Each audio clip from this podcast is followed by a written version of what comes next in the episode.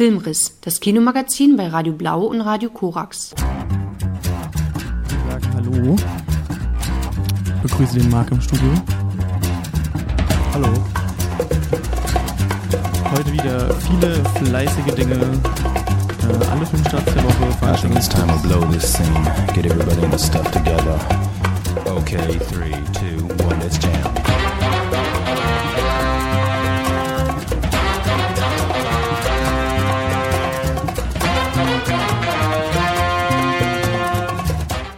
Bisschen was aus der Dose. Wir haben viele Filme gesehen und eingesprochen.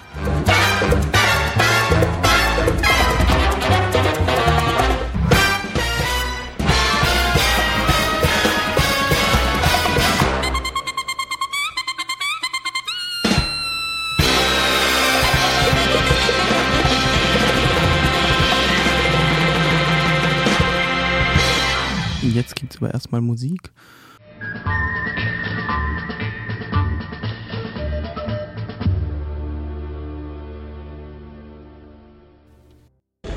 Komisch, dass wir auf diese Weise dahinscheiden. Getötet von einem 30 Meter Marshmallow-Mann. Wir haben das alles falsch angepackt. Ich meine, dieser Marshmallow-Mann ist in Ordnung. Er ist Seemann, er ist in New York. Sorgen wir dafür, dass er bumsen kann. Dann haben wir keinen Ärger mehr. Genau, sorgen wir dafür, dass der Marshmallow bumsen kann. so, genau, wir sind mittendrin in äh, unseren Kinostarts. Filmstarts der Woche. Genau, da sind wir. Entschuldigung. Und wir legen los mit, ich glaube, ich bringe den größten Filmstart der Woche direkt aus dem Weg. Und zwar äh, Madame Web. Ich weiß nicht, Marc, hast du irgendwie was davor mitbekommen im Vorfeld? Ich habe gesehen, dass es ein Prequel oder ein Sequel zu Superman sein soll. Spider-Man Spider-Man. Ja, äh, man hat viel mitbekommen. Robert und ich waren gestern im Kino und äh, ihr könnt jetzt hören, was wir euch da zu erzählen haben. Hallo, hallo, hallo. Und äh, ja, wir haben weitergeschaut. Wir waren immer noch im Kino, haben den neuen Marvel-Film gesehen. Äh, da muss man eine Warnung vorsprechen, weil das ist der Marvel-Film von Sony. Äh, und Sony hat ja diese große äh, Spider-Man-Lizenz, die sie nicht abgeben wollen. Die klammern sich da dran, das wie eine Spinne. Das ist unglaublich. Ja, und da haben wir schon krasse Filme bekommen. Es fing an mit Venom, Venom 2 und Morbius. Das sind alles, äh, und demnächst kommt ja Craven der Jäger oder so, wie der heißt. Dieses Jahr kommt noch Craven the Hunter und Ja. Venom 3 kommt dieses Jahr auch noch. Genau. Und wir haben uns jetzt angeguckt Madame Web. Genau, um das auch Madame mal Web. noch zu erwähnen, Madame der Web, heißt genau. hier. Genau, also äh, genau, Spider-Man-Lizenz liegt bei Sony und solange die halt immer Filme in einer gewissen Taktung machen, ähm, dürfen sie die behalten. So ist halt so grob die Geschichte bei solchen Sachen. Und die Filme sind meist äh, gut oder schlecht. Ne? Da gibt's einiges. Ich glaube, je nachdem, wen du fragst, vermutlich mehr schlechte als gute. Ich erwähne direkt noch von den Leuten, die euch auch gebracht haben, die Drehbücher zu Dracula Untold, Gods of Egypt, The Last Witch Hunter, Power Rangers und Morbius ist jetzt auch das Drehbuch zu Madame Web. Also Power Rangers war ziemlich gut. Das, ich habe, ich hab, glaube ich, keinen davon gesehen. Ähm, ich kann mir vorstellen, dass ich mit dem einen oder anderen davon Spaß habe und dass manche davon richtig, richtig, richtig nicht so gut sind, um sehr nett zu bleiben noch. Und ich würde mal sagen, da können wir auch direkt drauf kommen. Kommen wir jetzt mal auf den Film hier. Diesen Film hier, in Der dem mit Dakota Johnson. mit Dakota Johnson in der Hauptrolle, die äh, drei junge Damen betreut, äh, Sydney Sweeney, Isabella Merced und Celeste O'Connor. Und sie ist die- keine Babysitterin. Genau, diesmal ist sie keine Babysitterin. Äh, wir haben Dakota Johnson, die als Cassandra Webb oder Cassie Webb Kind einer Spinnenforscherin ist, die in den, im Jahr 1973 es geschafft hat, im achten oder neunten Schwangerschaftsmonat in den Amazonas in Peru zu fliegen, was irgendwie schon absurd genug wirkt, dass Das ist sau wichtig, das äh, erfahrt ihr, wenn ihr den Film seht, später im Plot, dass das eben richtig, das, ne, das ist, ist schon wirklich wichtig, dass man das macht. Und sie sucht halt diese Spinne, weil damit kann man Leute heilen oder gewisse Krankheiten heilen und das ist halt wichtig. Und, Alles Mögliche. Und sie braucht natürlich einen Unterstützer, was scheinbar so ein mysteriöser Geldgeber ist, der eigene Motive hat, komischerweise. der Ezekiel auch Ja. noch heißt. Das ist auch fantastisch, so mit biblischen Namen wieder. Und dann passieren da Dinge und deswegen ist dann Dakota Johnson 30 Jahre später, im Jahr 2003, zur Hochzeit von Britney Spears etc., am äh, Krankenwagen fahren mit einem gewissen Ben, der... Parker. Psst, nein. genau, der kann euch dann, der vielleicht auch noch irgendwo die ein oder andere Verweis dann natürlich bekommt. Ähm, und verhält sich wie, als wäre sie im Michael Bay-Film Ambulance teilweise am Anfang. Ich musste sehr stark daran denken, weil sie genauso redet wie da, äh, die, die Hauptfigur. Ja, und dann sind wir in einem, äh, ich würde einfach, ich glaube, den Rest der Handlung ist relativ alles egal. Ich bin, ich behaupte, wir sind in einem Haufen von Filmen, in einem Mess. Aber ich würde den Plot ein bisschen abreißen. Also sie hat durch diese Sache mit ihrer Mutter irgendwelche Kräfte, die durch eine Nahtoderfahrung ausgelöst werden. Und wir haben hier diesen wilden Milliardär, der sich übelst krass was aufgebaut hat. Der sagte mal, ich habe was aufgebaut und das lasse ich mir nicht wegnehmen. Man weiß zwar nicht, was es ist, man sieht es nie, man sieht nur ein Apartment. Ist egal, aber er hat eine Vision, dass drei Mädels ihn umbringen. So, und da sind wir unsere drei jungen Hauptdarstellerinnen. Genau. Und so kommt eigentlich der komplette Plot zusammen. Er hat vor, sie aufzuspüren. Zufällig durch ihren Kräfte äh, kommt Madame Webb, also Cassie Webb, ähm, kriegt das mit und rettet sie. Und so verbünden die sich und Ver verbünden sich ist sehr positiv Ja. ausgedrückt.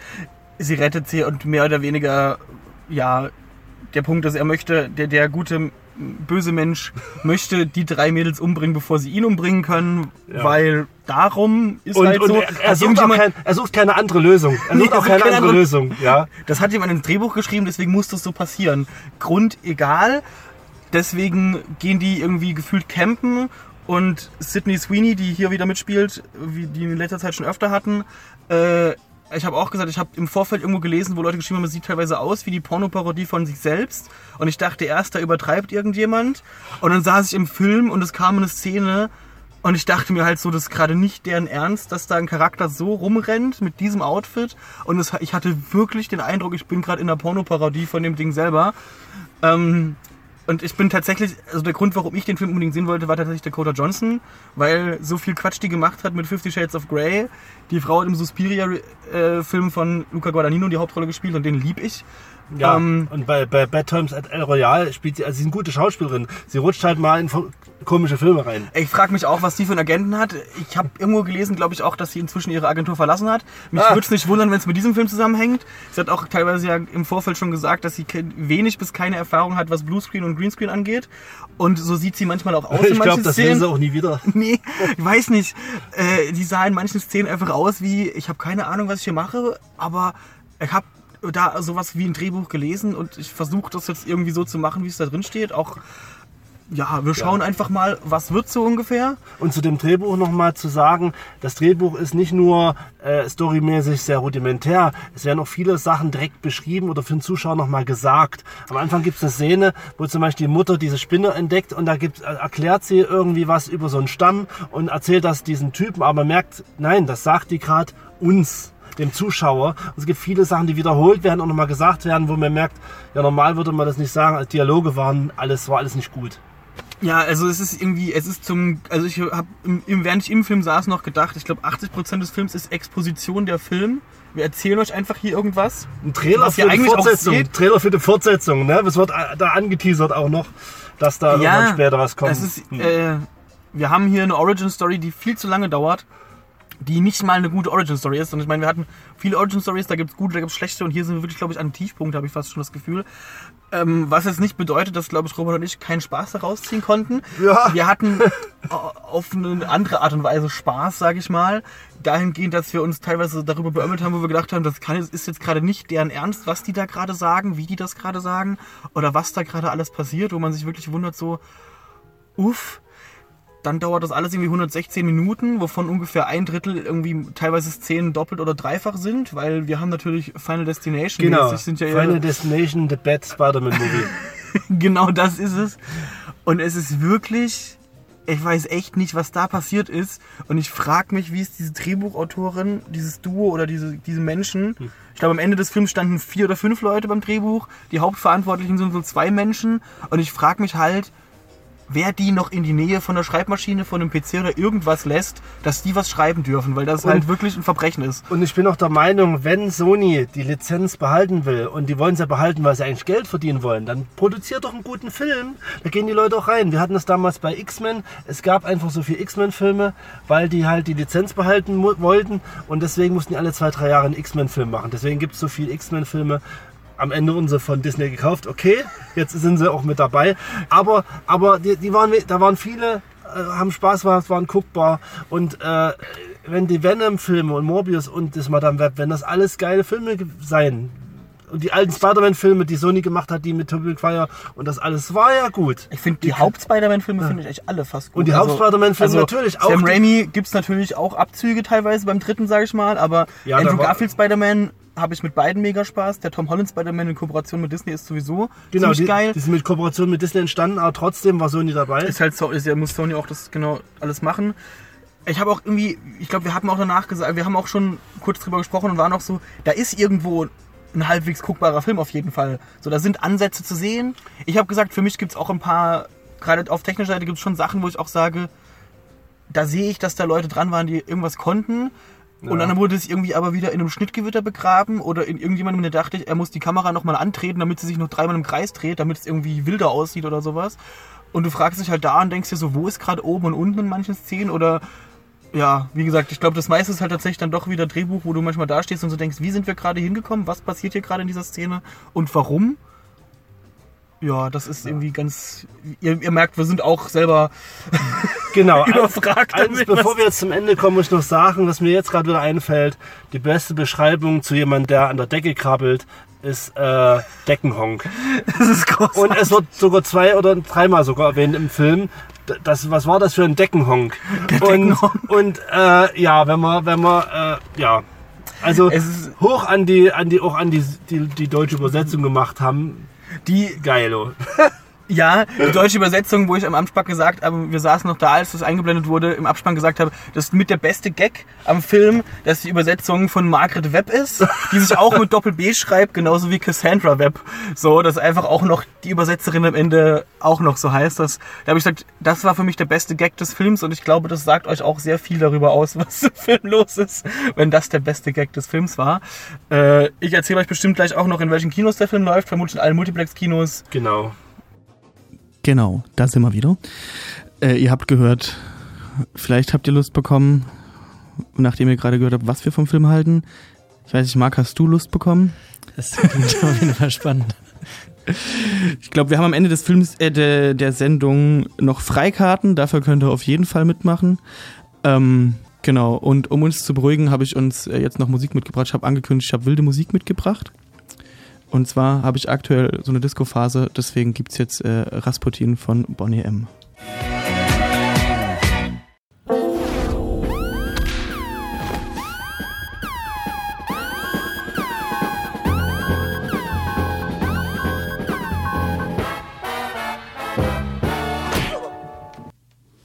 Genau, da gab es gerade Bonnie M auf die Ohren für euch.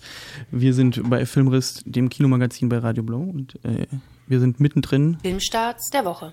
genau da. Wir haben gerade was zu Madame Web gehört. Wir haben jetzt gleich noch äh, die Jasmin in der Leitung. Hallo Jasmin. Hi. Wunderbar, man hört dich, fantastisch. Äh, die auch noch einen Film gesehen hat. Und zwar, du hast Die Unsichtbaren gesehen. Genau, ich habe die Unsichtbaren gesehen. Das ist eine True Crime Dokumentation, ein Genre, das sich ja gerade äh, großer Beliebtheit äh, erfreut. Und äh, dies ist halt eine, die schon ein bisschen höherwertig fürs Kino eben produziert wurde. Und es geht um die sogenannten Säurefassmorde in Hamburg äh, in den 1990er Jahren.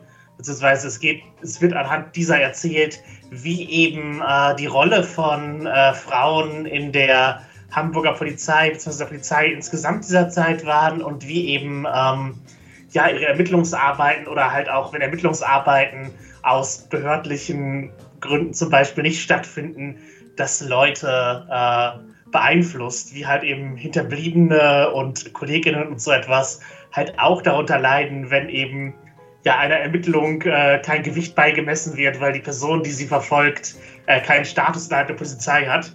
Das wird äh, erzählt anhand der Polizistin äh, Marianne Azeroth-Freier.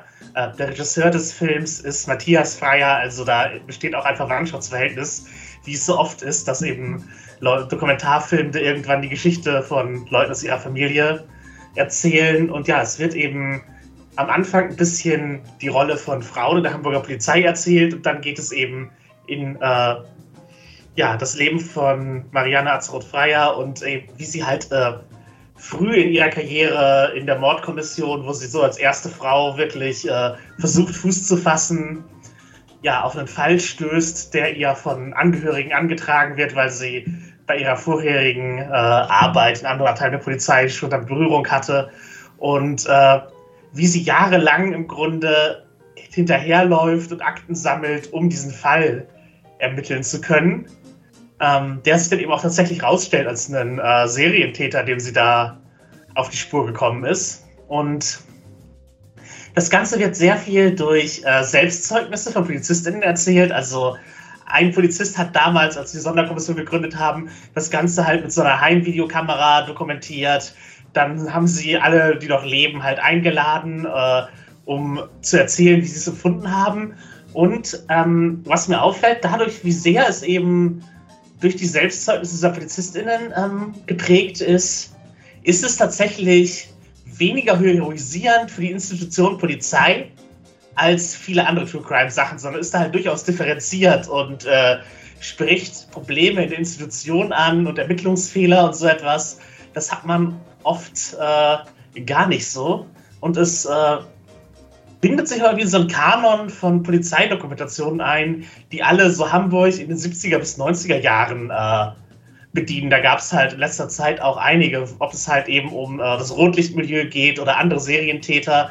Also da, ich, ich glaube, es ist auch ein bisschen Sabine Rückert von Zeitverbrechen geschuldet, die ja als Gerichtsreporterin in Hamburg hauptsächlich tätig war und diesem Film auch als äh, Talking Head sozusagen, wenn es um die Verarbeitung durch die Presse geht, äh, zu Wort kommt. Und ja, ich glaube, es ist, glaube ich, also so die bestdokumentierte Mordkommission Deutschlands, äh, Hamburg, 1970er bis äh, 90er Jahre. Ähm, insofern hat mir der Film jetzt auch nicht endlos viel Neues äh, geboten.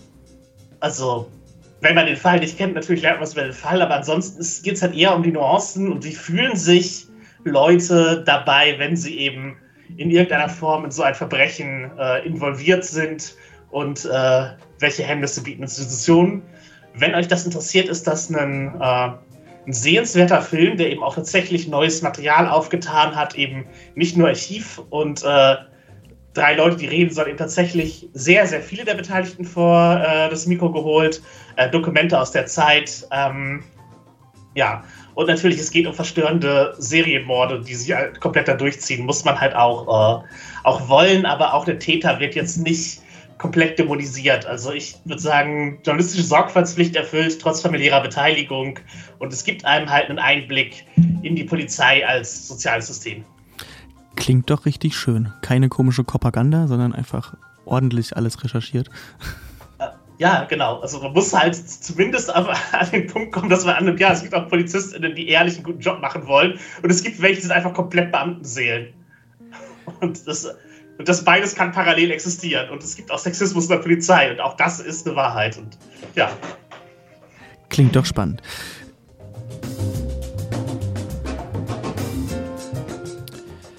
So, danke Jasmin. Bevor wir jetzt weitermachen, gibt es gleich nochmal äh, das hier. Der Soundtrack des Monats. Genau, dieses, diesen Monat aus Die Farbe Lila. Äh, und da gibt es jetzt äh, All I Need von Jennifer Hudson. Das ist toll. Weiter so, man macht deine Scherze, Mister. Scherzkeks. Scherzmacher. Aber etwas solltest du dir von mir sagen lassen. Du solltest aufhören und diese Blamage verhindern, denn mit diesen verlorenen Verlierern verlierst du in Vegas. Äh, Vegas. Genau, da verlieren wir in Vegas. Wie letzte Woche irgendwelche Footballmenschen. Ihr seid immer noch bei äh, Filmriss, dem Kinomagazin. Wir sind mittendrin in Starts der Woche. Genau, den Filmstarts der Woche. Und äh, der, ich habe ja den Marc hier bei mir. Der hat nämlich auch noch was geguckt für uns alle. Der hat sich eine Dokumentation angeschaut, wenn ich das richtig im Kopf habe, richtig? Äh, ja, sehr richtig. Nachdem Genau. ich letzten Wochen ziemlich viele schwere Filme geschaut habe mit viel Gewalt, dachte ich, ich schaue mir meine leichte Doku an über Tiere. Und genau. Du hast hier bei Pinguine was angeguckt, ne? Die Rückkehr zum Land der Pinguine. Genau, eine Dokumentation vom französischen Regisseur Luc Jacquet aus der Filmstart war am 15.02. diesen Jahres und nach seinem Riesenerfolg Die Reise der Pinguine, der 2005 auch einen Oscar für den besten Dokuma Dokumentarfilm erhielt, ähm, hat er jetzt einen weiteren Film gedreht, einen Dokumentarfilm über die Antarktis und dieser Film ist komplett in Schwarz-Weiß gedreht. Es kann als ein filmisches Reisetagebuch gesehen werden mit ziemlich beeindruckenden Bildern. Ich war ein bisschen traurig, dass ich den nicht im Kino gesehen habe, sondern nur zu Hause am Fernseher. Weil ich glaube, in Kombination mit der Musik, die im Film zu hören war und den Geräuschen, ähm, ist das ein richtig beeindruckendes Erlebnis, bestimmt im Kino. Ja, das ist immer schade, wenn man dann zu Hause merkt, ah, das wäre im Kino noch besser gewesen, weil die Bilder so groß sind und sich richtig schön machen würden auf der großen Leinwand. Genau, und dann eben das Zusammenspiel von Bildern und dem Ton. Ich fand das richtig gut gelungen. Ähm, es sind viele eisige Küsten zu sehen, endlose weiße Landschaften und irgendwann dann auch Tiere und vor allem auch Pinguine. Ähm, der Regisseur sagt, dass ihn der weiße Kontinent, also die Antarktis, magisch anzieht. Er, ist, er tritt ähm, den Film über seine Leidenschaft, die Biologie, äh, denn er ist auch selbst Biologe. Und der Höhepunkt des Films für, Jean, für Luc Jacquet ist dann die Begegnung mit den Pinguinen. Die trifft er dann wieder an dem Ort, ähm, an, den, an dem er sie auch in dem ersten Film schon gesehen hat. Und seine Intention ist, ähm, nichts erklären zu wollen, sondern das Publikum etwas fühlen zu lassen durch die Erzählweise des Films. Ähm, darum sagt er auch, dass er den Schwarz-Weiß drehen wollte, um eben durch die Off-Stimme dann auch, die gesprochen wird vom deutschen Sprecher Ronald Zerfeld, ähm, um die Leute mitzureißen und emotional zu berühren. Und es ist eine sehr subjektive Sichtweise auf die lebensfeindliche Umgebung. Und ja, am Ende spielt er, zieht er so ein paar Parallelen ähm, mit den mit dieser Lebensrealität dort im Eis, im ewigen Eis und zieht Parallelen ähm, zu möglichen Planeten, die durch Menschen besiedelt werden könnten, dass es eben genauso leer und kalt ist. Und ja. Klingt ja spannend. Wir ziehen Parallelen von der Antarktis auf andere Planeten. Okay. Ja, es gibt ja, ja tatsächlich äh, Weltraummenschen, die teilweise Trainingslager in so mhm. Polarregionen durchführen. Ähm, ja, der Film ist, ist ziemlich beeindruckend, starke Bilder und man fühlt sich irgendwie mitgenommen auf die Reise und ja, mir kam auch nie die ähm, irgendwie Langeweile auf oder so. Ich habe mich immer ziemlich gut unterhalten gefühlt und auch mitgenommen gefühlt und auch angetan. Und trotzdem hat es der Film dann gegen, am Anfang des letzten Drittels dann nochmal geschafft, durch so eine, durch einen filmischen Trick, ähm, mich nochmal mit tiefer reinzuziehen. Und es hat mir auf jeden Fall sehr viel Spaß gemacht. Also es war jetzt kein seichter Doku-Film zum einfach äh, rumliegen auf der Couch, sondern er hat auch nachdenklich gemacht, hat natürlich auch Umweltprobleme angesprochen ja. Ich meine, wenn du, glaube ich, im Eis filmst und eine Doku über irgendwelche Tiere im Eis machst, dann kommst du nicht umher, irgendwie von äh, Klimakatastrophe etc. zu berichten. Ich weiß nicht, also ich kenne leider den ersten Teil nicht. Hast du den ersten Teil davor gesehen und kannst da noch irgendwie Vergleiche ziehen oder sowas? Vielleicht mal gesehen, aber ich kann mich nicht mehr dran erinnern. Okay. Aktiv. Aber es klingt zumindest so, als würde es sich lohnen, definitiv ins Kino zu gehen. Auf jeden Fall. Das ja. klingt doch richtig gut.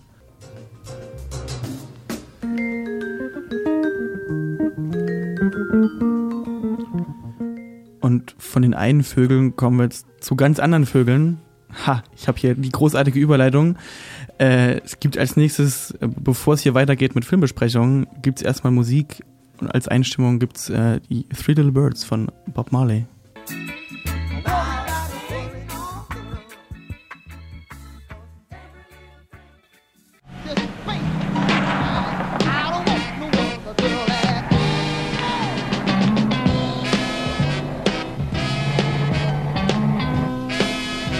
Scheiße.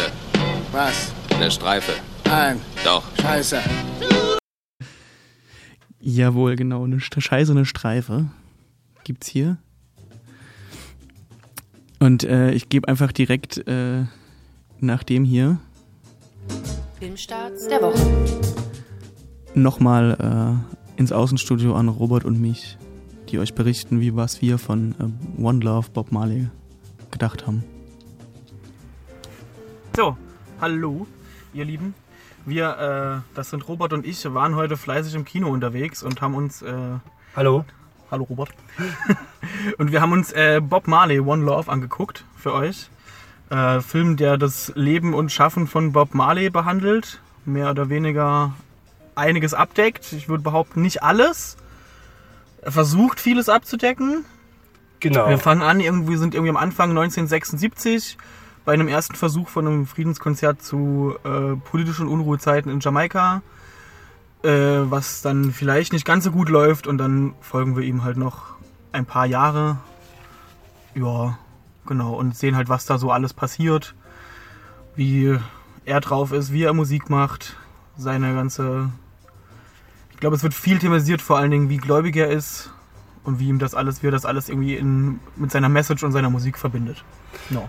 Genau, wir haben hier eben äh, die Person, die mir aber, wo ich jetzt sage, wenn ich solche nicht so stark kenne, mir nicht so sehr stark nahegebracht wird. Und du hast ja schon die Religion angesprochen. Rastafari ist hier ein großes Thema, aber, aber ich erfahre auch nur so ein bisschen was darüber. Ne? Also, also es ist alles, es ist sehr viel bei den Biopics sehr viel so angekratzt. Also es gibt Biopics, die äh, gehen tief rein mit großen Laufzeiten von Kindheit bis irgendwann.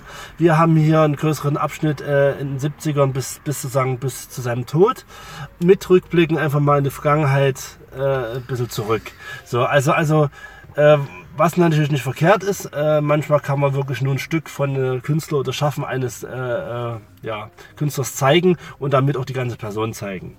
Aber äh, er wurde mir jetzt auch nicht wirklich nahe geführt. Also sympathisch war er übrigens auch nicht als Person. Ne? Äh, Es ist vielleicht auch, vielleicht ist es auch gut, wenn er wirklich so war, weil wir haben gesehen im Abspann, die Kinder haben mitproduziert, die waren daran beteiligt. Seine Frau, Und- äh, seine, seine Ehefrau war auch, wurde auch mit aufgeführt, die hat auch irgendwie mitproduziert. Ja, und da geht man davon aus, dass die auch so gucken, dass das auch so ist, wie ist. Und wenn er eben so ein bisschen schwierig war, so ein bisschen, er hat ja auch, äh, ist ganz komisch mit, mit seinen Bandmitgliedern umgegangen und so, das war, und, aber wenn es so war, war es so. Ist natürlich schwierig, wenn man einen Film guckt, wo man was so, so, so, so eine Art Nationalheld ist, und dann guckt man so einen Film und stellt fest, ähm, der ist jetzt nicht so äh, wahnsinnig ähm, toll. Ja, ich hatte tatsächlich auch am Anfang Angst, dass sie ihn fast schon zu nett darstellen. Ich wusste jetzt nicht extrem viel, aber ich wusste ein paar Sachen, dass er halt eben nicht, also dass er keine komplett unproblematische Persönlichkeit war und war dann sogar über, also war überrascht, dass es drin ist und ich vermute tatsächlich aber, dass der echte Bob Marley vielleicht teilweise sogar noch ein bisschen unfreundlicher und unsympathischer war und sie das schon, das war schon das glattgebügelte äh, Bild. Das kann schon sein, weil aber später werden auch noch so einfach nur Clips eingespielt von ihm und so. Oh, ja, viel auf der Bühne halt auf jeden Fall. Ja, aber tatsächlich fand ich das nicht sympathisch. Das ist sehr merkwürdig. Ähm, und dann noch zum Thema ist Musikfilm. Hier Ja. wir hören hier Musik, das ist natürlich klar. Und ähm, äh, der Schauspieler macht soweit seine Sache gut. Ist aber jetzt eben, der macht einfach nur seine Sache gut. Da muss ich sagen, ist nichts Überragendes dabei. Hat die Songs auch selber mit eingesungen und die sind, haben eben nicht so einen starken Impact, also gefühlsmäßig, wie wenn ich mal wirklich einen Bob Marley Song, Song gehört habe. Also das, äh, das haben sie. Aber okay, das ist im Rahmen, das ist alles in Ordnung. Äh, sehr stark schauspielerisch fand ich eher seine Frau, muss ich sagen. Die ist mir äh, also positiv rausgestochen. Meinst Lashana Lynch, Ja. die, die Rita Marley Ja, gespielt hat. die, die, die fand Die ich, die hatte auch mal eine starke Szene, da wo sie sich streiten, wo, so, so, wo man so ein bisschen so äh, wirklich Charakter gesehen hat, wofür sie steht und was los ist und so weiter. Sie war so ein bisschen die greifbare Person und auch schauspielerisch äh, die Person, die Ja. irgendwie die beste Leistung für mich in dem Film hat. Ja, er war halt irgendwie, ja, es war irgendwie schwierig tatsächlich auch. Ich war auch, wir haben halt auch noch in Deutsch geguckt, was dann auch dafür gesorgt hat, finde ich, dass in der Synchro manche von den Sachen, ja Mann, das kam alles ein bisschen, wirkte alles ein bisschen komisch, so. Ja, ich meine, ich Frage- verstehe schon, dass man es irgendwie so übersetzen muss und versuchen muss rüberzubringen. Das Problem ist aber dann, dass halt diese ganze Umgangssprache und wie halt dieses Englisch, was auf Jamaika zum Teil gesprochen wird, wo die ja auch manchmal anders Sachen betonen oder sowas, kommt dann halt nicht so gut rüber. Oder halt eben auch, was halt immer ganz stark aufgefallen ist, ist, wenn er gesungen hat, Entschuldigung, äh, und äh, dann halt gewechselt ist von der Synchronstimme, er spricht gerade, fängt, geht so mit der Synchronstimme irgendwie ins Singen über und auf einmal klingt er halt ganz anders, weil halt auf einmal die Originalstimme von dem Schauspieler da ist und halt nicht mehr die Synchronstimme. Ähm, das ist dann natürlich irgendwie so eine Sache, wenn man halt merkt, dass die doch deutlich anders klingt. Und was dann nochmal auffälliger ist, ist, wenn dann halt im Hintergrund im Laufe des Films die Original Bob Marley Songs eingespielt werden, wo man dann halt, wie du schon gesagt hast, merkt, der klang halt dann nochmal merkt man halt schon, dass das nochmal eine andere Art von Stimme war, die vielleicht deswegen auch so äh, markant geworden ist oder halt berühmt geworden ist. Das war leider ja. Genau, und äh, das ist ja, das sind so Sachen, die als Synchronschauer stören mich nämlich nicht, weil ich kenne das oft mit diesen Stimmenwechseln. Da kann ich noch ein bisschen, äh, sage ich, okay, das ist ja meist so der Synchronkultur geschuldet. Was ich aber dann ein Problem hatte, da ja die Messages in seinen Songs äh, sehr wichtig sind, auch für die Handlung und das alles. Ähm, und er dann, es gibt ein paar Stücken, wo er seinen äh, Bandkollegen was vorspielt, irgendwas sagt, was er da will und auch, das ist dann auch in Englisch und es wird auch, da wird es untertitelt, aber die Songs bleiben alle nicht untertitelt, aber wohl, man merkt, die sind wichtig für die Handlung. Und ich äh, habe nicht gewusst, wovon er da singt. Ähm, da bin ich halt nicht so gut im Englisch, dass ich da mit dabei bin. Und da das sehr wichtig ist, ähm, ja, meistens wird das eigentlich in Filmen, habe ich oft erlebt, wenn es wichtig ist, wissen meistens die Filmemacher und wird immer oft untertitelt. Ist oft so. Wenn es wirklich wichtig ist, sind da Untertitel drunter. Auch glaube ich sogar bei dem Elton John Film, man glaube, ich glaube, das war auch alles untertitelt. Ich bin glaub- schon der Meinung. Ich weiß gerade nicht, ob die Songtexte untertitelt werden. Na, du hast schon im Original gesehen. ich habe ihn auf jeden Fall einmal im. Original gesehen, das weiß ich Dann dann brauchen sie keine Untertitel. Ja, das stimmt wohl. Eventuell. Ja, aber ich wollte es nur so sagen. Das ist wichtig für die, die Thematik und äh, ja. Und sonst ins, insgesamt muss ich sagen, ist es halt so eine Biopic, die Standard in den Schienen verläuft und wirklich eine Standard-Biopic ist. Man sieht ein bisschen was von den Künstlern und es ist nicht herausstechend, wie wenn ich solche Sachen vergleiche wie Walk the Line oder so, mit, wo, wo der auch als Film, das ist mir egal, ob die Musik gut ist, der so als Film auch so richtig ach, wirkt. Also ne, man muss ja nicht mit der Musik mitgehen können und mit dem, mit den, was, äh, mit dem Künstler, wenn der Film so eine richtige Wucht erzeugt und nicht recht einfach mitnimmt. Und äh, das hat er nicht. Das ist eher ein Film wirklich für Fans, was so schade ist, weil eigentlich finde ich gut, Biopics zu sehen von Leuten, die ich nicht kenne, mit ich weiß, was waren das für Leute, was haben die gemacht. Bisschen, was, bisschen was weiß ich jetzt, aber ich würde jetzt nicht Leuten sagen, das ist ein richtig geiler Film. Ja, ich war auch irgendwie, also ich, ich glaube, ich wusste ein bisschen mehr als du, aber so richtig viel. Ich habe gehofft, dass man da noch ein bisschen mehr erfährt. Du meintest ja auch vorhin schon so, ne, es gibt die eine Art von Biopic mit dem von kind auf, Kindheit an bis zum Tod oder bis zu einem gewissen Punkt. Und dann halt irgendwie die mit den, wir nehmen einen Punkt in der Karriere und äh, machen, erzählen zwei Stunden drumrum. Ich habe auch irgendwie das Gefühl, dass der Film nämlich hier versucht hat, so beides ein bisschen zu mischen. Und das halt, für Ja. mich hat das nicht so gut funktioniert, was die Struktur angeht, weil die ständig hin und her gesprungen sind in den Zeitebenen, oder halt öfter mal auf jeden Fall. Und man hat schon gesehen, dass es früher sein soll, aber auch diese, diese Rückblenden waren dann nicht chronologisch, sondern da kam eine Rückblende, die eigentlich zu einem ganz anderen Zeitpunkt ist oder viel später ist als eine Rückblende, die dann später im Film Und kommt. es gibt komische Traumsequenzen mit diesem Maisfeld, mit dem braunen und mit diesem Reiter, was was eigentlich, was man scheinbar auch irgendwie deuten soll. Ja, ich denke mal, da spielt dann viel Rastafari und äh, Grasrauchen noch mit rein, weil das ja auch, das wird auch ganz glorreich zelebriert immer. Ich glaube, es gibt keine Sekunde, wo nicht mindestens zwei von fünf Bandmitgliedern oder Bob Marley selber ein Joint in der Hand hat. Ähm, ich weiß, er ist dafür bekannt, aber ich meine auch schon mitbekommen zu haben, dass es jetzt nicht immer in Jamaika so war, dass da jeder ständig mit dem Joint rumgerannt ist.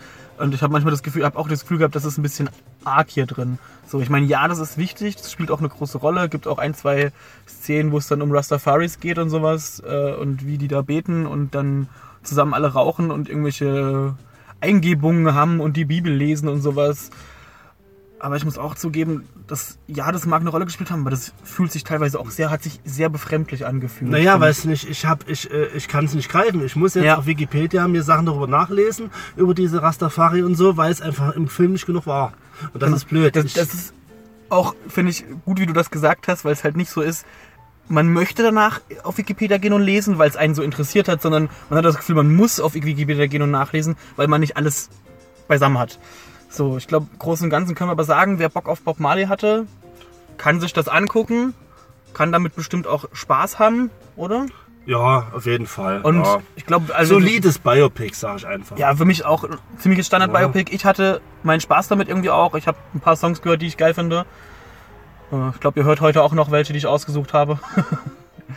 genau, das war's von uns zu Bob Marley, One Love. Genau, und zu sehen natürlich in allen Multiplexen. Genau. Filmen, Ansonsten Kinos. verweise ich da auf mich selber und ich erzähle euch das dann nochmal, wo es den zu sehen gibt überall. Alles klar. Tschüssi.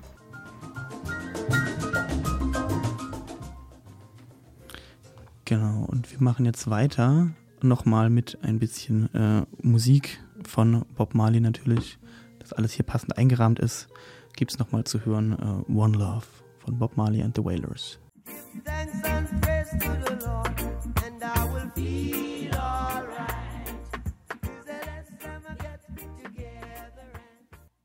Ich habe Probleme mit dem Radar, Sir.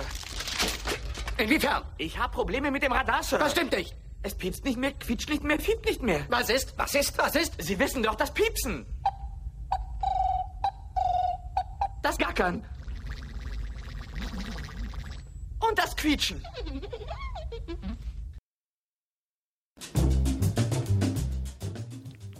Genau, das ganze Gackern und Piepsen und Fiepsen, was ihr hoffentlich hier im Hintergrund nicht hört von uns. So, wir sind immer noch mittendrin in Filmstarts der Woche. Hopsa. Genau da. Und äh, damit ihr heute nicht komplett ohne Lars auskommt, hat er uns natürlich auch noch was eingesprochen. Und zwar äh, zum Film Linoleum, das All und all das gibt's jetzt den Lars. Linoleum ist ein sehr ungewöhnlicher Film, der in dieser Woche startet, der auch schwer irgendwie in Worte zu fassen ist. Ich versuche es trotzdem irgendwie mal. Äh, fangen wir vielleicht mal bei dem Grundsätzlichen an. Linoleum ist ein kleiner, feiner Independent-Film aus den Vereinigten Staaten, hat aber jetzt nicht unbedingt so die großen Namen zu bieten. Also Jim Gaffigan spielt hier sehr, sehr beeindruckend die Hauptrolle. Den kennt man eigentlich auch nicht großartig, weil der bisher eher unscheinbar eigentlich zu sehen war. In der Peter Pan and Wendy Verfilmung zum Beispiel als Smee war er zu sehen ähm, oder auch in Das Alibi Spiel der Macht aus dem Jahr 2017. Ich habe hier American Dreamer mit äh, Michael Keaton aus dem Jahr 2018 auch nur eine DVD-Veröffentlichung bei uns. Also wirklich nicht so bekannt bisher. Ähm, aber er macht es echt ziemlich beeindruckend. Er spielt einen sehr ruhigen Typen, der ja eine Wissenschaftsshow in der im Fernsehen ähm, im Mitternachtsprogramm eigentlich führt, äh, die sich eher eigentlich so an Kinder richtet, aber da halt so ein bisschen vergraben wurde ein Stück weit. Diese Show gibt es aber auch wirklich schon lange und äh, darüber hat er auch seine Frau kennengelernt. Dieser Cameron, äh, seine Frau Erin. Und ähm, die beiden lernten sich halt eben durch diese Wissenschaftsshow kennen, weil sie beide die Faszination und Begeisterung für Wissenschaft geteilt haben und das da immer ganz schön irgendwie gemeinsam präsentiert haben. Zwischenzeitlich ist äh, Cameron allerdings immer mehr irgendwie in sich zurückgezogen und äh, verschrobener geworden. Ähm, seine Frau verliert so ein Stück weit den Bezug zu ihm und vor allen Dingen stellt sie sich halt irgendwann an einem Punkt ihres Lebens äh, die Frage, ob das echt alles ist, was sie wollte, ob sie nicht doch irgendwie weiterkommen wollte ähm, und äh, ja ihren Traum vielleicht dann doch irgendwie verwirklichen möchte. Und Cameron erlebt einige sehr verwirrende Ereignisse, möchte ich mal sagen. Da wäre zunächst einmal die Tatsache, dass er rausgeht, um seine Post zu holen aus dem Briefkasten und vom Himmel plötzlich ein Auto fällt. In diesem Auto ist eine Person, die tot ist äh, und die ihm doch ziemlich ähnlich sieht. Dann fällt ein Raumschiff vom Himmel, also so eine, so eine Kapsel quasi, ähm, und landet in seinem Backyard, also in seinem Hintergarten. Und sie müssen das Haus verlassen, ziehen zu der Schwester und während sich diese familiäre Situation immer mehr zuspitzt, ähm, versucht er halt irgendwie dem Ganzen auf den Grund zu gehen und vor allen Dingen auch äh, ja seine Faszination und Begeisterung halt eben auch für die Sterne wieder zu entfachen und das Ganze führt sich dann alles zusammen in einem letzten Akt, der alles nochmal auf links dreht, aber auch einen ziemlich bemerkenswert berührenden Sinn macht, möchte ich jetzt mal so sagen. Also ist schon echt clever konstruiert. Ich finde es nicht hundertprozentig überzeugend. Also ganz irgendwie hat er mich nicht gekriegt, der Film. Ähm, aber das kann jedem anders gehen. Er ist auf jeden Fall echt clever inszeniert und je mehr ich jetzt wieder drüber nachdenke, desto mehr verschwurbelt es sich irgendwie in meinem Gehirn und ähm, das Ganze äh, ergibt wieder einen anderen Sinn. Es ist wirklich ein außergewöhnlicher Film. Linoleum, das All und all das ist der deutsche Untertitel. Macht euch am besten selber ein Bild davon. Es lohnt sich auf jeden Fall. Äh, es sind unglaublich viele gute Ideen drin und der Film überrascht wirklich an jeder Ecke. Das ist das wirklich Bemerkenswerte an diesem tollen Regiedebüt, ähm, dass er halt wirklich innovativ ist und mal was Neues versucht auch und das vielleicht nicht absolut hundertprozentig immer äh, überzeugend, aber auf eine sehr, sehr faszinierende Art und Weise und einen sehr faszinierenden Ansatz. Colin Wests Regiedebüt Linoleum ist ab dieser Woche in den Kinos zu sehen. Vielen Dank, lieber Lars, dafür.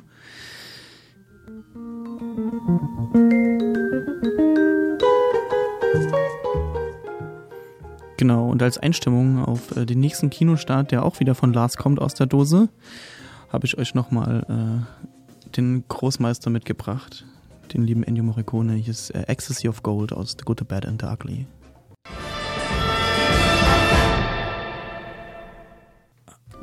Was ist mit Ihnen los? Gefällt Ihnen die Geschichte nicht? Naja, warum erzählen Sie mir da nicht eine, hm? Eine Kindergeschichte, bitte. Oh, ich weiß. Erzählen Sie mir meine Lieblingsgeschichte. Erzählen Sie mir die von dem Baby. Später vielleicht. Genau, später vielleicht gibt es noch andere Sachen. Ja, immer wieder schön. Ennio Morricone. Hast du da irgendwie auch genossen gerade? Sehr schön hier. Ja, ich habe sehr genossen. Fantastisch. So, wir sind mittendrin hier. Äh, Filmstarts der Woche. Da, genau. Und äh, der Lars hat noch was angeguckt, und zwar den Western der Woche so ungefähr, oder des Jahres. Kommen ja nicht ganz so viele. Los Colonos gibt es jetzt von Lars. Ich habe vor einer ganzen Weile im September letzten Jahres bei der Filmkunstmesse den chilenischen Film Los Colonos gesehen, also die Siedler. Der kommt jetzt als Colonos bei uns auch in die Kinos. Mubi hat ihn äh, sich geschnappt quasi und ähm, auch auf der eigenen Plattform natürlich präsentiert ähm, und bringt ihn jetzt erfreulicherweise halt auch hier in Leipzig in die Kinos. Los Colonos entführt uns in das Jahr 1893. Ähm, wir begleiten vor allen Dingen Segundo, das ist ein chilenischer Mestizo, also ein ähm, ja, chilenischer Hirte, der hier gemeinsam mit einem englischen Kapitän, ähm, McLennan, der sich im Krieg verdient gemacht hat, und äh, Bill, einem amerikanischen Söldner in Chile, ähm, ja auf dem Pferd unterwegs ist, um die indigene Bevölkerung auszurotten. Also es ist halt so, dass wir uns hier so im Norden Chiles befinden. Und ähm, dort gibt es halt immer noch so eine aufständische indigene Bevölkerung, die sich dem Willen des Großgrundbesitzers ähm, José Mendez, äh, Menendez äh, widersetzt. Ähm, und das ja, gefällt ihm nicht sonderlich gut. José Menendez ist ein unglaublich einflussreicher, unglaublich mächtiger Typ, ähm, den man auch keinen keinen Wunsch irgendwie ablehnen möchte. Und äh, so schickt er halt eben Segundo, der ein erfahrener äh, Fährtenleser ist, äh, zusammen eben mit dem englischen Kapitän und äh, dem Söldner auf diese Reise und dieses ungewöhnliche Trio, die sich natürlich auf den Tod nicht ausstehen können und äh, ungewöhnlicher oder ungleicher sein sind halt, als wie es halt irgendwie nur geht, äh, finden sich halt eben in diesem verlorenen Niemandsland wieder, ähm, treffen dort auch auf andere, die versuchen, dieses Land zu, äh, ja, abzustecken quasi und für sich zu beanspruchen und ähm, das ist wirklich ein ziemlich eindringliches äh, Porträt, was einen auch so komplett in diese Zeit zurückversetzt, durch diese Weite der Landschaft halt und äh, dieses Karge. Ähm, das Karge auch sicherlich im Zwischenmenschlichen, was wir hier leben, erleben.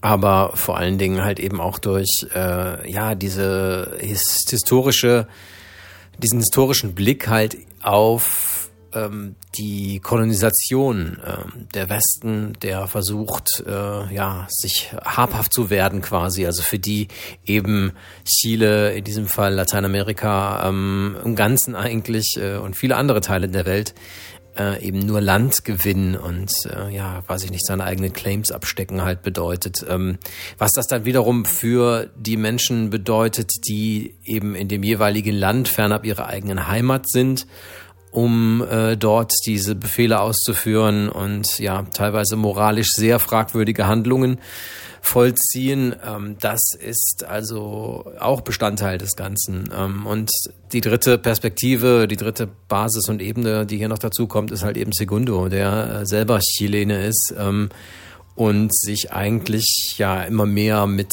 den beiden äh, Ausländern hier verbrüdert, beziehungsweise eben an ihrer Seite steht, wenn es darum geht, äh, die Menschen dort abzuschlachten und ähm, ja, sich auch selber schuldig macht. Ein sehr karges, würde ich sagen, Porträt dieser Zeit. Ähm, es ist kein Film von Freude, absolut nicht, äh, aber es ist ein fesselnder, es ist ein spannender und ein sehr einnehmender Film. Ähm, klar, ein Film, der ganz starke Bezüge auch äh, zum Western hat. Ähm, es hat also sehr viel, auf jeden Fall, auch wenn es hier halt nicht der klassische amerikanische Western ist, sondern halt eben äh, auf der ähm, chilenischen Seite hier ähm, den, die, die Landschaft halt auch zeigt und äh, das Leben. Ähm, aber klar, Western-Motive sind da mit drin. Was ich sehr interessant fand, war, was der Regisseur, äh, dessen Regiedebüt das Ganze übrigens ist, Felipe Galvez Harberle, der hat ähm, in einem Interview gesagt, dass er ähm, ja ein Stück weit rütteln will eben an dem ähm, Monument, was die Chilenen für José Menendez aufgebaut haben. Es gibt Straßen, die nach ihm benannt sind. Ähm, viele Orte, in jedem Ort eigentlich, neben dem größeren, gibt es eine Straße, die nach ihm benannt ist. Und äh, seine Familie ist auch immer noch sehr einflussreich, äh, auch Generationen später. Während die Menschen, äh, die dort ausgerottet wurden, ähm, in Chile, ja, die Onas, die ähm, Ureinwohner, die indigene Bevölkerung, die in dieser Tierra del Fuego lebt, heute fast vergessen sind und deren Geschichte fast vergessen ist. Und das wollte er halt den Menschen ins Gedächtnis rufen. Und das ist ihm sehr eindrucksvoll und sehr, sehr nachhaltig auf jeden Fall gelungen, wie ich finde. Ein sehr, sehr beeindruckender Film. Los Colonos lief im letzten Jahr beim Cannes Film Festival und hat dort den Kritikerpreis äh, der Reihe En Santa Regard gewonnen, äh, der wichtigsten Nebenreihe des Festivals. Vielen Dank, Lars, für die Ausführungen zu Los Colonos. Hoffen wir mal, dass ich es auch noch schaffe, den zu gucken. Das klang nämlich alles sehr spannend.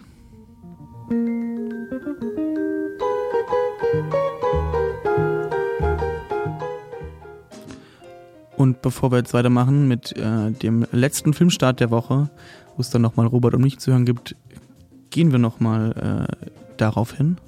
Der Soundtrack des Monats. Der kommt immer noch von äh, Die Farbe Lila und da gibt es jetzt zu hören I'm Here von Fantasia.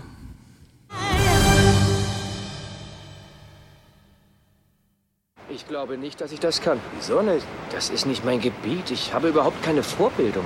Die hat keiner hier. Klaus war früher Busfahrer, Wolodarski war Vertretungslehrer an der Highschool. Wir sind ein wild zusammengewürfelter Haufen. Genau, wir sind ein wild zusammengewürfelter Haufen. Da sind wir wieder und auch immer noch äh, nicht am Ende mit den Filmstarts der Woche. Da geht es nämlich weiter. Robert und ich waren diese Woche fleißig und äh, wir sind jetzt beim deutschen Kino angekommen. Wir kommen jetzt äh, zu Schock. Hallihallo, ihr Lieben. Der Robert und ich sind wieder hier oder immer noch, wie auch immer. Wir haben noch mehr geguckt für euch diese Woche. Es gibt viel von uns beiden hier aus dem äh, zu Studio zu Hause unterwegs, wie auch immer. Wir haben uns noch Schock angeguckt, beziehungsweise ähm, mein Schauen, das erste Mal gemeinsame Schauen, liegt schon etwas zurück. Das war auf der Filmkunstmesse letztes Jahr. Da waren dann auch anwesend äh, die Regisseure Dennis Moschito und Daniel Rakete Siegel. Und äh, eben Dennis Moschito auch als Hauptdarsteller hier unterwegs. Kennt man vielleicht aus äh, diesem Chico zum Beispiel, ist so ein deutscher Film. Bei Rheingold hat er mitgespielt. Äh, hier aus dem Nichts. So auf jeden Fall gut unterwegs im Genau. deutschen Filmgeschäft. deutsche Genre-Menschen auf jeden Fall, die hier auch wieder deutsches Genre-Kino bringen. So, Robert, erzähl uns doch mal, was da hier alles passiert. Du hast den Film nämlich schon zum zweiten Mal letztes Genau. Mal gesehen in der Sneak, ne? Weil er in der Sneak nochmal lief und da äh, war ich auch erfreut, weil ich ja auch, weil ich den äh, gut fand. Und es geht hier um einen Typen, der äh, äh, mal Arzt war, wegen irgendwelchen Sachen. Das äh, werdet ihr sehen, wenn ihr den Film seht. Dann, also der war mal Arzt und man sieht so, wie er immer so, so zur Station fährt. Zu, also zur Station meine ich damit zu irgendwelchen Leuten, äh, vielleicht auch in so ein Erotikgewerbe und da und dort oder gewisse Sachen oder bei Flüchtlingen oder dort und da, ähm, um denen zu helfen. Für, für direkt ähm, äh, für Bargeld. Und das sind meist so Leute, die einfach nicht einfach so zum Arzt gehen können, die aber trotzdem Hilfe brauchen. Und äh, da hilft er dort und da Leuten aus. Ähm, und er hat irgendwie ein bisschen mit mafiösen Strukturen leicht zu tun, aber das ist so ein bisschen am Rand. Die, die ganze, die ganze Storyline, das ganz grobe, äh, ist so auch so nur so ein Gebild. Es geht eigentlich hauptsächlich wichtig darum, dass ähm, ja, wie, wo, wo ist er unterwegs, der Typ? Was, was ist das für ein Typ? Man lernt ihn als Charakter sehr gut kennen. Man lernt später noch ein Familienmitglied kennen. Ähm, Fariadim ist auch dabei als Schauspieler, der sehr bekannt ist und sehr coole Rolle. Ganz untypisch, wie man ihn so kennt. Ähm, äh, wir haben auch die gute Anke Engelke. Anke spielt mit Engelke in der Nebenrolle. Und das ist eben, äh, also richtig Genrefilm, richtig ein bisschen düster, ein bisschen schmutzig. Ich habe leider vier Blocks nicht gesehen, aber eher so ein bisschen im Gangstermilieu und Milieu, Milieu angesiedelt. Aber es geht hauptsächlich so ein bisschen um ihn, was er erlebt. Und ja, und ein bisschen auch so in schmutzige Sachen vielleicht mit reingezogen wird, weil es gibt am Anfang eine Schießerei, da muss man jemanden verarzt, wird jemand verarztet und dann später gibt es einen Auftrag, wo irgendwie eine Therapie mit jemandem machen soll, muss irgendwelche äh, Antikörper besorgen, was natürlich auch illegal machen muss über Leute, die er im Krankenhaus kennt und das alles so unter der Hand. Äh, und man wird auch bei solchen Geschäften vielleicht auch mal verarscht, da gibt es auch mal auf die Schnauze oder es wird Gewalt angewendet. Also Gewalt, mit Gewalt äh, spart er auch nicht. Das ist mir wieder aufgefallen, als ich ihn gesehen habe. Ich sag nur zu dir, ähm, Pfeile und Waschbecken. Ich sag- erinnere mich, Ich sag ja. mehr, also okay, da gibt's Szenen drinne, da, da braucht man, da braucht, da will man gar nicht hingucken, braucht man starken Magen. Das ist mir dann wieder aufgefallen, wo ich den Film gesehen habe, wo ich dachte, krass, das war ja da drinne, stimmt. Ja, und äh, der Film geht auch, äh, ja, in so ein bisschen Wege, wo man eigentlich die nicht typisch sind und, und ist halt ein schöner, düsterer deutscher Genrefilm. Ja, genau. Ich, ich erinnere mich auch, dass es hat Härten, die ich im deutschen Film so jetzt nicht direkt erwarte teilweise. Wir haben letztens schon über Oderbruch gesprochen, ja, wo es auch äh, in Serienformat zum Teil so war, wo ich auch überrascht war. Hier war mich damals das auch nämlich schon überrascht. Ist auch mit öffentlich-rechtlichen Geldern gefördert. Anke Engelke auch in einer Rolle, wo, glaube ich, hier gibt's nichts zu lachen, nämlich auf jeden Fall in diesem, also im ganzen Film nicht. Deswegen ist es eh überraschend, dass Anke Engelke mit dabei ist, die ja sonst nur aus Comedy-Sachen bekannt ist. Und die spielt hier auch eine Rolle, die definitiv einfach zeigt, dass die Frau auch einfach noch eine gute Schauspielerin ist und nicht nur irgendwie lustig sein kann, sondern die hat auch, was auf, auch was auf dem Kasten.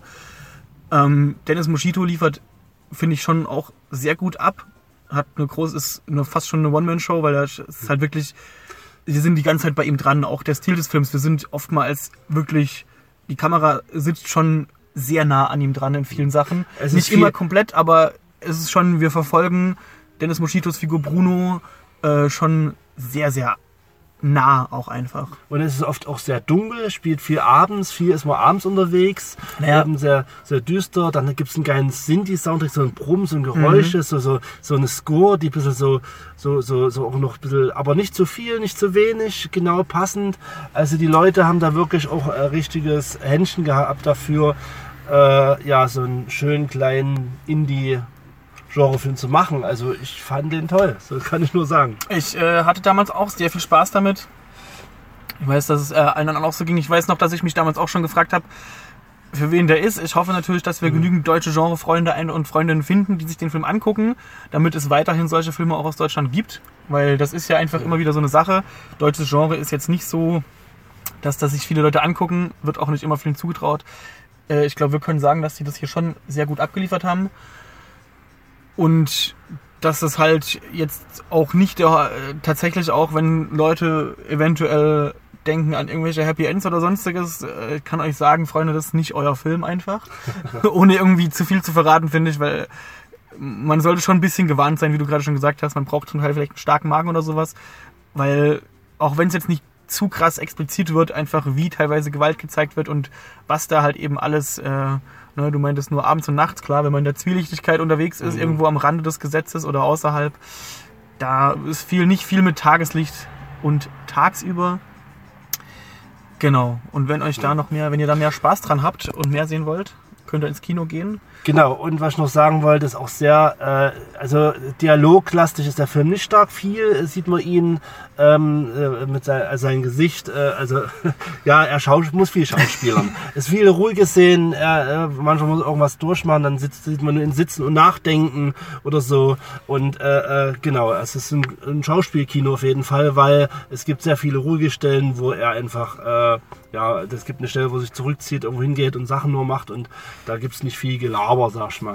Genau, gut, dass du das gesagt hast und darauf aufbauend auch noch, es ist halt nicht nur Schauspielkino, sondern es ist, finde ich, auch irgendwie, wir hatten es, glaube ich, im Gespräch nach dem Film damals auf der Filmkunstmesse äh, mit Dennis Moschito und Absolut Rakete super sympathische Leute. Das auf jeden super, Fall auch. Wir haben ja mit denen gequatscht und durften Sie Fragen waren- stellen. Super sympathische Leute, auch wunderschön. Äh, d- da, dass es halt nicht nur Genre-Kino ist, sondern es auch hat ein gewisses Genre-Kino mit Anspruch, beziehungsweise einfach, es fordert einen auch ein bisschen. Das haben sie auch gesagt, es gibt viele Dinge, die sich erst im Laufe des Films erschließen, wo man wirklich auch als zuschauende Person einfach gut aufpassen muss, um alles mitzubekommen einfach.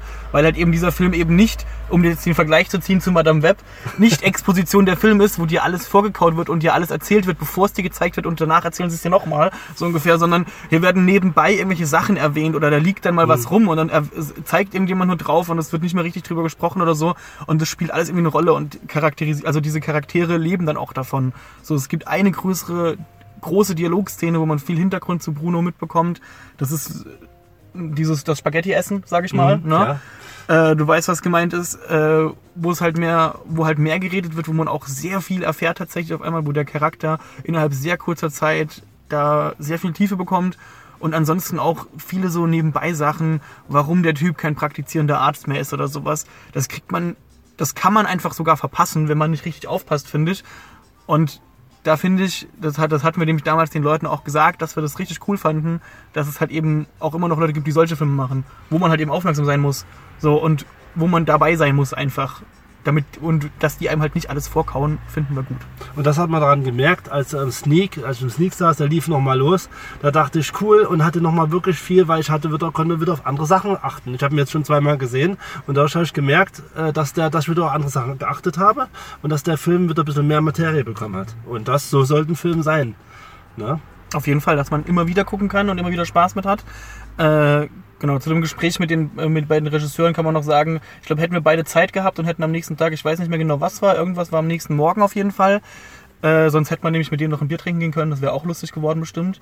Kann mir auch vorstellen, wir hoffen einfach, dass sie mal wiederkommen zur Filmkunstmesse oder weiteres, dass wir mal wieder irgendwo Zeit haben und hoffe, dass sie weiterhin gute Filme machen, über die man dann auch mit denen sprechen kann.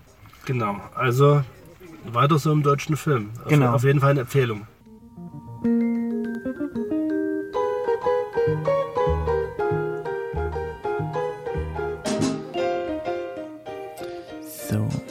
Damit sind wir auch durch mit den Filmstarts der Woche. Aber ich habe natürlich noch äh, andere Sachen von Lars hier. Der kann euch gleich noch was zur Berlinale erzählen. Bevor wir das machen, gibt's aber noch mal ein bisschen äh, Disco-Musik von äh, Bonnie M. Und hier gibt's jetzt Daddy Cool.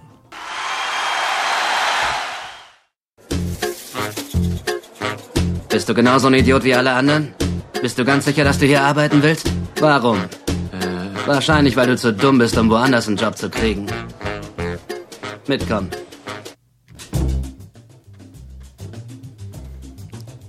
Hallihallo, da sind wir wieder. Genau. Filmstarts sind durch, aber wir haben jetzt hier noch äh, den Lars und ich glaube auch den Dennis. Und ich hoffe, ich habe jetzt hier einen richtigen Jingle gefunden. Ich habe mich hier was, da drin steht dran, was von Berlinale. Schauen wir mal.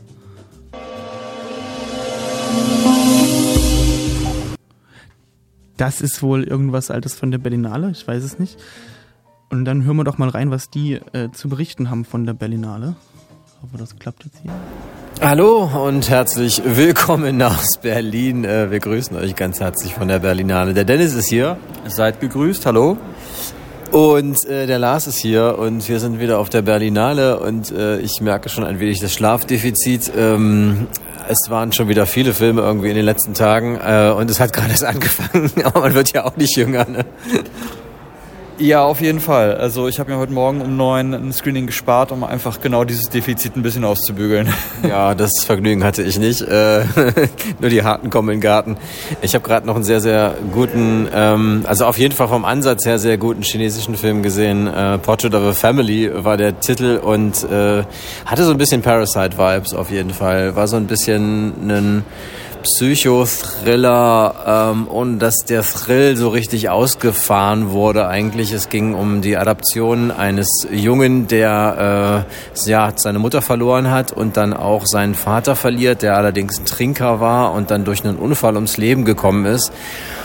Was einen allerdings so ein bisschen skeptisch macht von Anfang an, ist halt die Tatsache, dass wir das alles nur durch ihn quasi und durch seine Worte erfahren. Ähm, er kommt dann in eine reiche Familie hinein, äh, bei seinem besten äh, Schulkollegen, äh, Freund da quasi und äh, nistet sich da so ein bisschen ein und das sorgt dann natürlich für vornherein für so ein bisschen Skepsis eigentlich beim Zuschauer. Ähm, war sehr gut angelegt auf jeden Fall, sehr stylisch fotografiert.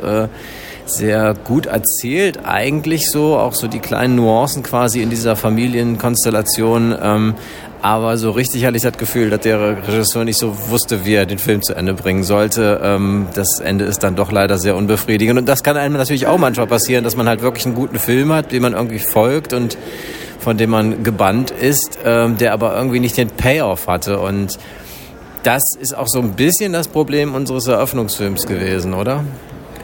Ja, das kann man durchaus sagen. Also uh, Small Things Like These, ähm, starring Killian Murphy, der ja gerade durch Oppenheimer in aller Munde ist, verdientermaßen, Wettbewerbsfilm, ist sicherlich ein Film, der viel über Stimmung läuft und der eine, eine Mut erzeugen soll, also einen Raum des Gefühls. Und doch öffnet er viele Türen, die eine Geschichte erzählen sollen. Er verweist auf viele Dinge in der Biografie unseres Hauptprotagonisten, worüber wir gleich noch reden, aber wenig davon wird quasi beantwortet, so dass man nicht wirklich weiß, wo man geschichtstechnisch damit hin soll. Jenseits der Stimmung, die, die dieser Film natürlich auf jeden Fall auslösen soll und die er auch sehr, sehr gut auslöst. Auf jeden Fall. Das ist halt wirklich ein Moodpiece, ähm, sehr über Atmosphäre arbeitend. Das liegt auch daran, dass äh, man auch echt so die erste halbe Stunde und dann auch im Verlaufe des Films eigentlich immer nicht so richtig weiß, wo der Film hin will, wirklich, ähm, weil er erzählt diese Geschichte, die ja eben auch eine historisch verbriefte ist, nämlich diese Magdalenenheime in Irland, die ähm, ja junge Mädchen, die vom rechten Weg abgekommen sind, die äh, schwanger wurden beispielsweise minderjährig, ähm, halt dann eben wieder äh, züchtigen soll und auf den rechten Weg bringen soll. Er erzählt es allerdings halt eben nicht aus diesen Heimen heraus. Wir hatten ja auch The Magdalena Sisters vor vielen Jahren, äh, der die Geschichte eher so intern erzählt hatte. Hier ist es allerdings eher die Sicht von außen. Und das ist schon, schon interessant auf jeden Fall, wie der Film eben auch damit umgeht. Ähm, dass man ja hier eben in so einer kleinen irischen Kommune lebt und äh, da jeder auf den anderen drauf guckt quasi und ähm, man, man nicht wirklich ähm, ja, aus der Reihe tanzen darf. Ja, genau. Wir begleiten Bill, halt gespielt von Killian Murphy, der halt dieses Schicksal teilt, dass er eine Mutter hatte, die halt alleinerziehend war und die eigentlich in diesem Heim gelandet wäre. Äh, wir erleben das alles retrospektiv, wie du schon gesagt hast oder angedeutet hast. Also wir begleiten äh, Bill in seinem Leben. Er hat vier Töchter, er hat eine Frau, äh, und er kommt wieder in Kontakt mit einem dieser Heime. Er ist Kohlehändler, fährt Kohle aus und landet in einem dieser Heime und wird dann mit diesem Schicksal wieder, wieder konfrontiert. Und man merkt wirklich, was mit dem Hauptprotagonisten passiert. Er wird immer wieder zurück in Erinnerungsschleifen geworfen. Äh, und so lernt der Zuschauer auch nach und nach die Geschichte kennen, äh, was also passiert ist. Und man versteht so ein bisschen, was, was in ihm vorgeht. Äh, es ist ein sehr leiser Film, ein sehr ruhiger Film, der wenig redet. Und Killian Murphy durch seine Augen und durch seinen Blick dann das Leid, das er, er erlebt, einfach ähm, sehr gut transportieren kann. Man erlebt auch gleichzeitig, spielt in den 80ern, Mitte der 80er Jahre in Irland, wie du schon gesagt hattest, äh, die Allmacht der Kirche in diesen Orten, äh, dass man dieser Kirche nicht entkommen kann, dieser Institution mit all den Preisen, mit, äh, mit all den Preisen die, oder Kosten, die damit verbunden sind. Äh, natürlich ist es einerseits auch eine eine positive Institution oder eine sozial äh, strukturierende Institution, aber der Payoff oder halt der Preis dafür ist sehr hoch und das sieht man in diesem Film. Ja, und ähm, ja, es werden halt diese Türen aufgemacht, nach und nach erfährt man, was mit Bill los ist oder wie, wie er sich fühlt.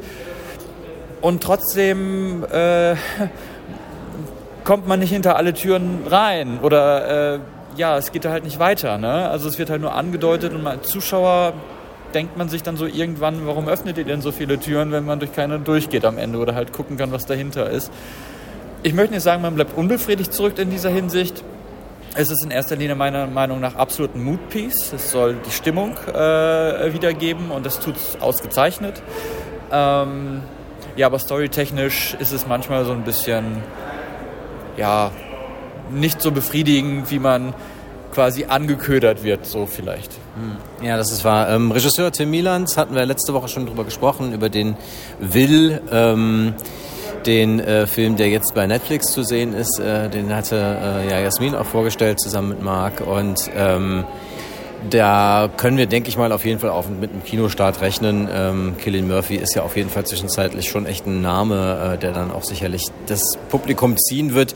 Und es war ein echt ein außergewöhnlicher Eröffnungsfilm, kann man also wirklich sagen. Normalerweise sind hier ja eben so die Unterhaltungsfilme eher im Vordergrund äh, bei der Eröffnung mit großem Staraufgebot und hier war das dann doch eher so ein kleiner und sehr leiser Film, der übrigens auf einem äh, auf einer Novelle äh, basiert der Autorin von A Quiet Girl. Ähm, das vielleicht auch noch mal so ein bisschen als Link, äh, um hier auch Sozialrealismus und irische äh, ja, Lebenswelten quasi in den 80ern vor allen Dingen halt eben äh, darzustellen. Hm.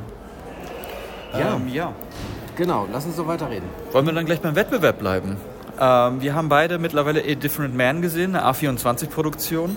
Ähm, es geht um Edward, der eine, ähm, eine, eine Missbildung hat im Gesicht, Wucherung im Gesicht und äh, Schauspieler ist gleichzeitig. Und äh, es wird ihm in Aussicht gestellt, dass er quasi ähm, medizinisch diesen Wucherungen entkommen kann.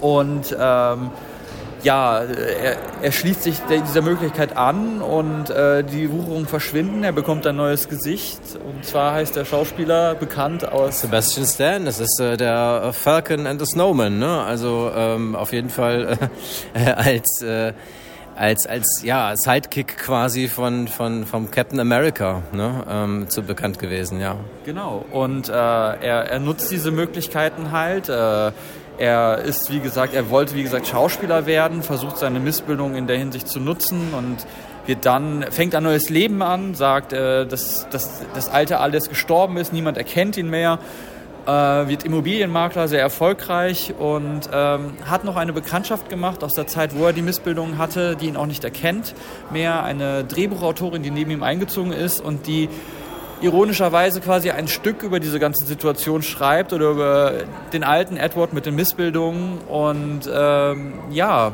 da kommt der neue Edward, der dann äh, sich auch anders nennt. Guy, mir fällt der Nachname nicht mehr ein, aber Guy äh, irgendwas. sehr generisch, sehr generischer Name. Der möchte, der sieht das dann, der ist backbound, ist wieder erinnert äh, und fühlt sich natürlich identifiziert und denkt, er, er kann natürlich diese Rolle, wer kann diese Rolle besser als er erfüllen?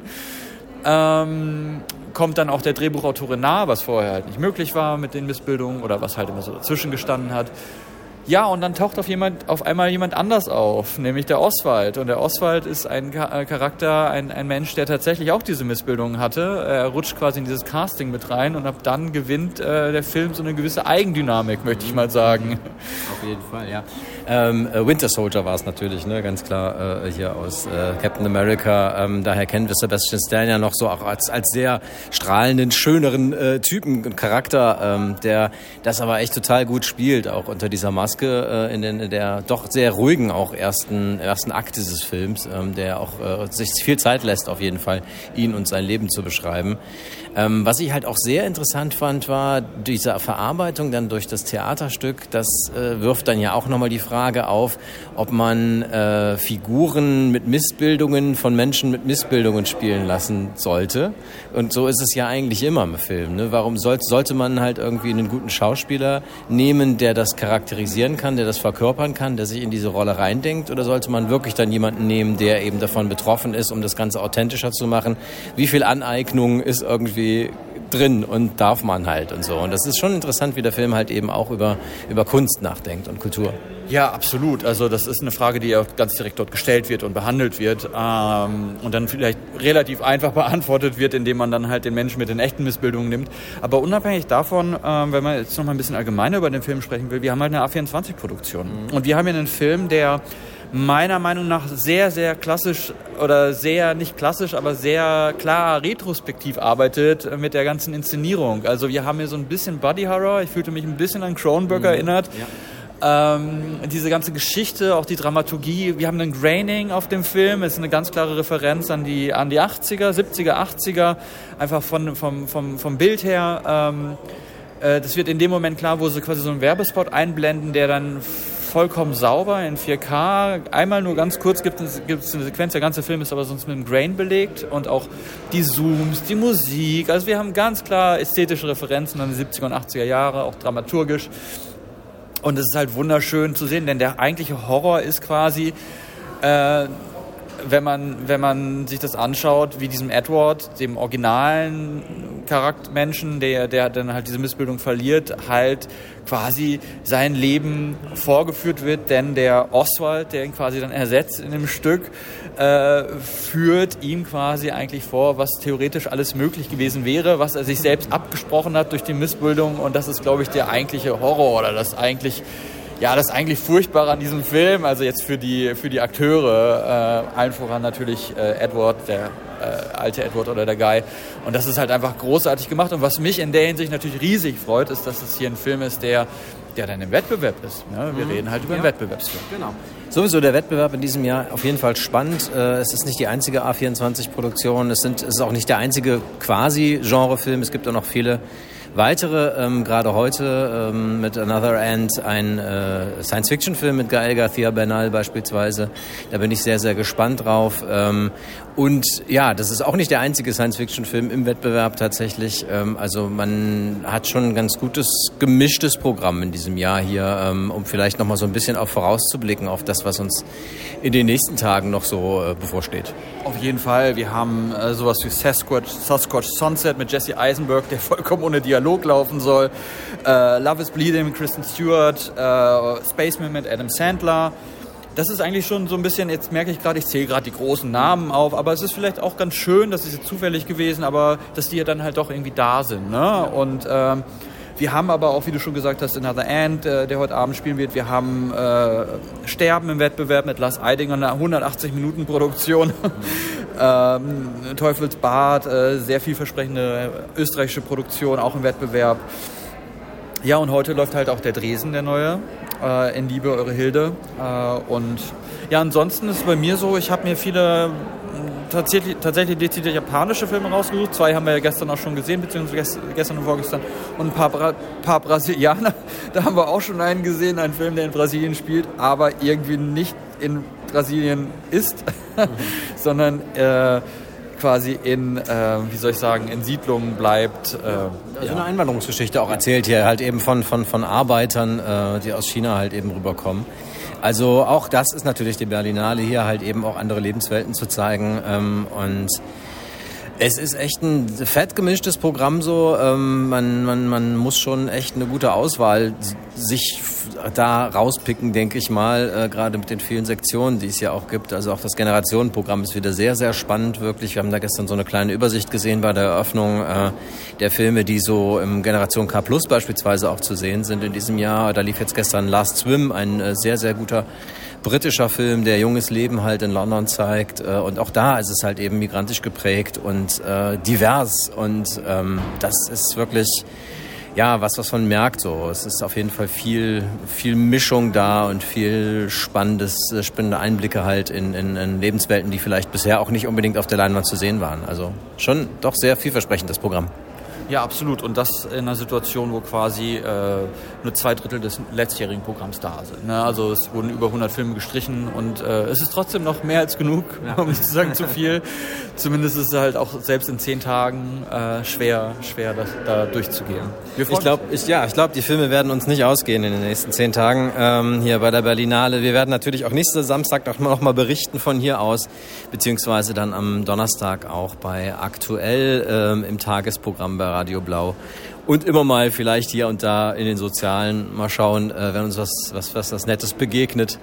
Ähm, ja, ich freue mich drauf. Und wir haben Sonne. Ja, ich freue mich auch und ja, wir haben Sonne. Es ist wirklich schön. Okay, liebe Grüße von hier aus. Hier ist es schön. Äh, kommt vorbei, wenn ihr Zeit und Lust habt. Ähm, und wir geben zurück ins Studio. Tschüss. Dankeschön, Lars und Dennis. Das klang doch schon mal alles ganz spannend, was uns da so alles an verschiedenen Sachen erwartet und auch ist, äh, vor allen Dingen sehr viel internationales Kino. Da freuen wir uns. Jetzt haben wir gar nicht mehr so viel. Jetzt gibt es dann nur noch das hier. Filmriss, Filmquiz.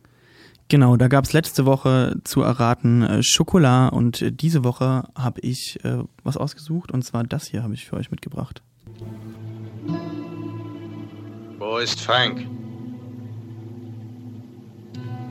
Frank hatte keine Zeit. Habt ihr ein Pferd für mich?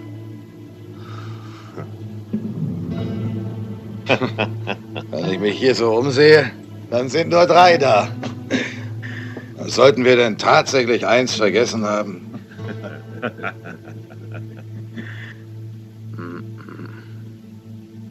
Ihr habt zwei zu viel.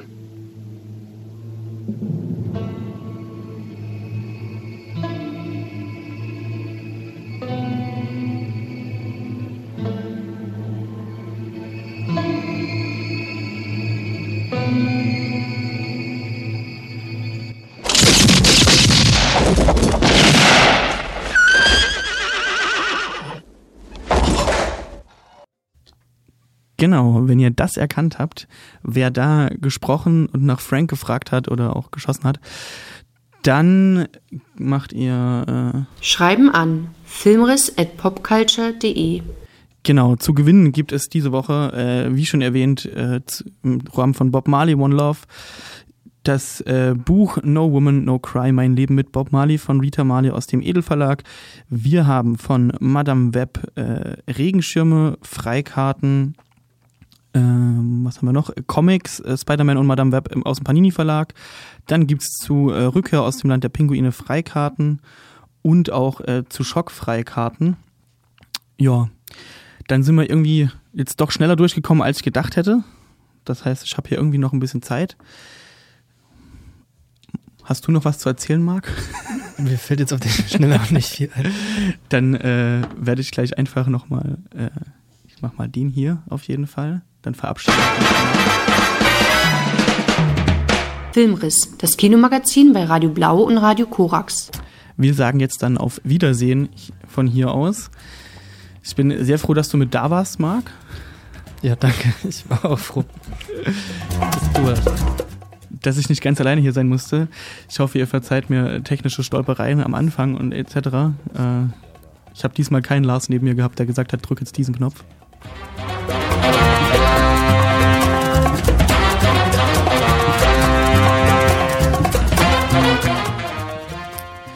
Ich hoffe, wir hören uns eventuell äh, nächste Woche wieder. Vielleicht auch mit anderer Besetzung. Ich glaube, da bin ich nämlich nicht da. Marc, da bist du vielleicht da? Nee, ich bin auch nicht da. Aber man hört dich, glaube ich, aus der Dose, hast du gesagt? Ich denke schon. Viel Spaß im weiteren Programm.